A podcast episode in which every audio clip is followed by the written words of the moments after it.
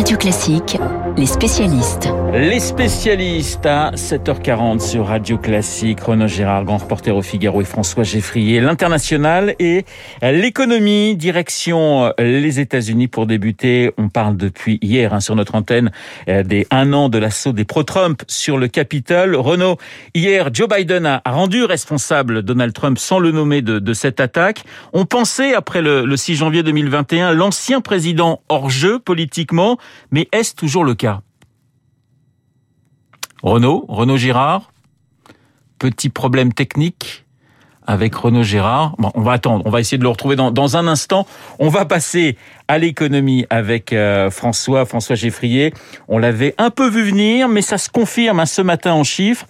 Les tarifs des mutuelles ont augmenté et assez sensiblement. Oui, c'est ce qu'on découvre, qu'on voit avec, euh, avec fracas dans le Parisien ce matin, des chiffres de la mutualité française qui a interrogé 32 euh, organismes qui représentent 17 millions de Français. Les cotisations ont augmenté hein, en moyenne en 2022 de 3,4%. Vous faites peut-être partie des 20% de Français pour lesquels il y a un gel, mais sinon ça augmente et ça augmente parfois jusqu'à 5% et même au-delà. Alors 3,4% de moyenne, c'est nettement plus que l'inflation qui est à 2,8 aux dernières nouvelles. C'est ce que j'allais vous dire. Voilà. Et pourquoi ça augmente à ce point-là? Trois explications principales. D'abord, un facteur qui va qui est vraiment inéluctable et, sur le long terme, c'est la hausse des frais de santé. La population vieillit notamment et les traitements, de manière plus générale, sont toujours plus techniques, avec des, médicaments plus coûteux, des prises en charge plus lourdes. Ça, c'est le premier point. Ensuite, il y a cette réforme euh, du, du quinquennat d'Emmanuel Macron, le 100% santé, le reste à charge zéro pour les soins dentaires, les lunettes et les audioprothèses. Là-dessus, on espérait faire des économies sur le côté lunettes. En fait, il n'y en a pas eu. Et en revanche, les audioprothèses Là, c'est un carton absolu et donc ça coûte un peu plus cher que prévu. Enfin, troisième point, il y a un rattrapage des soins on va dire post-confinement, c'est-à-dire qu'on était moins allé se faire soigner, on était moins allé euh, vérifier ses dents pendant les confinements, pendant les périodes euh, d'isolement, et ensuite il a fallu rattraper tout ça, parfois avec des dégâts un petit peu parce qu'il y avait du, du, retard accumulé. Le gouvernement a mis une sacrée pression sur le secteur ces derniers mois pour qu'il n'augmente pas les tarifs. Visiblement, ça n'a pas du tout marché. Olivier Véran avait même demandé aux mutuelles qu'elles restituent les économies réalisées durant les confinements. Les mutuelles ne voient pas de quoi il parle, elles augmentent. Les tarifs des mutuelles, c'est un sujet François, très sensible, surtout quand on sait que le pouvoir d'achat est en tête des priorités des Français pour la présidentielle. Oui, pourquoi? Parce que les tarifs des mutuelles, ça fait partie des dépenses contraintes, comme tout simplement la nourriture, mais plus précisément, ça fait partie des dépenses qu'on appelle pré-engagés, comme la facture de téléphone, d'électricité, l'abonnement euh, au bus ou au métro. C'est des dépenses qu'on est obligé de payer. Ça tombe tous les mois ou tous les trimestres et vous ne maîtrisez pas les augmentations. Donc il y a un côté un petit peu euh, sentiment d'injustice. Des dépenses contraintes qui avaient été très mises en avant, en lors de la crise des Gilets jaunes. On parlait alors du reste à vivre, euh, trop faible une fois toutes les factures réglées. Le gouvernement met donc la pression depuis les Gilets jaunes, depuis fin 2018. Bon, c'est assez facile politiquement de laisser entendre, même si ça n'est pas dit comme ça. Les banquiers, les assureurs, les mutuelles, leur métier, c'est autour de l'argent. Ils en ont, ils peuvent partager un peu. Bon, c'est aussi dans ce contexte qu'on a vu apparaître il y a quelques semaines, euh, cet automne, le projet d'une grande sécu, c'est-à-dire l'assurance maladie qui rembourserait toute seule les mutuelles, elles, disparaîtraient ou presque, et on ferait des économies de 5 milliards d'euros sur les frais de gestion qu'on redistribuerait aux Français. On simplifierait les remboursements. Euh, euh les, les, assurés n'auraient plus ainsi à s'adresser euh, d'un côté à la Sécu, de l'autre côté à la mutuelle. Ce serait plus simple. Ce dossier, il doit avancer euh, là, mi-janvier, fin janvier, avec la, la position attendue du au Conseil pour euh, l'avenir de l'assurance maladie. Les acteurs du secteur multiplient en attendant les efforts pour apparaître comme soucieux du pouvoir d'achat. Euh, mais on voit que c'est une bataille très politique et c'est pas toujours facile de convaincre. En tout cas, là, ce chiffre tombe très mal pour les mutuelles ce matin. Merci François. L'économie et les spécialistes dans les spécialistes avec François Geffrier. A-t-on retrouvé Renaud Gérard Renaud, est-ce que vous nous entendez?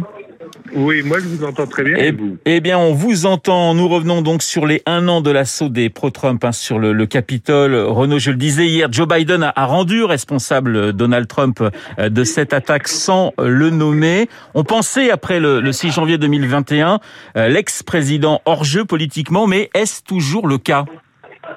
Mais il est toujours privé de compte Facebook et Twitter, mais il est redevenu Trump le leader incontesté de la droite américaine. On ne sait pas encore s'il se représentera vraiment à la présidence, mais aujourd'hui, c'est lui qui l'emporterait dans toute primaire du Parti républicain. C'est un parti qui a repris du poids de la bête et qui est devenu beaucoup plus offensif à l'égard de Joe Biden, qui est un président affaibli, et d'un parti démocrate qui est divisé entre réalistes et gauchistes. C'est pour ça que dans ce discours dont vous parliez, hier, Joe Biden s'est montré très offensif, déclarant que Trump avait mis en danger la démocratie américaine. Il est vrai que Ted Cruz, le gouverneur du Texas, euh, républicain, avait prévenu que si le parti reprenait la majorité à la Chambre des représentants, il voudrait lancer une procédure de destitution de Biden pour défaut de protection du territoire américain. Les républicains accusent Biden de trahir le pays par son laxisme allégué en matière d'immigration illégale. Renaud, trouvez-vous normal ce recours de, de plus en plus fréquent à la procédure mm-hmm. d'impeachment? Non, c'est une procédure que les pères fondateurs de la Constitution américaine souhaitaient vraiment exceptionnelle, un peu comme chez nous la haute trahison.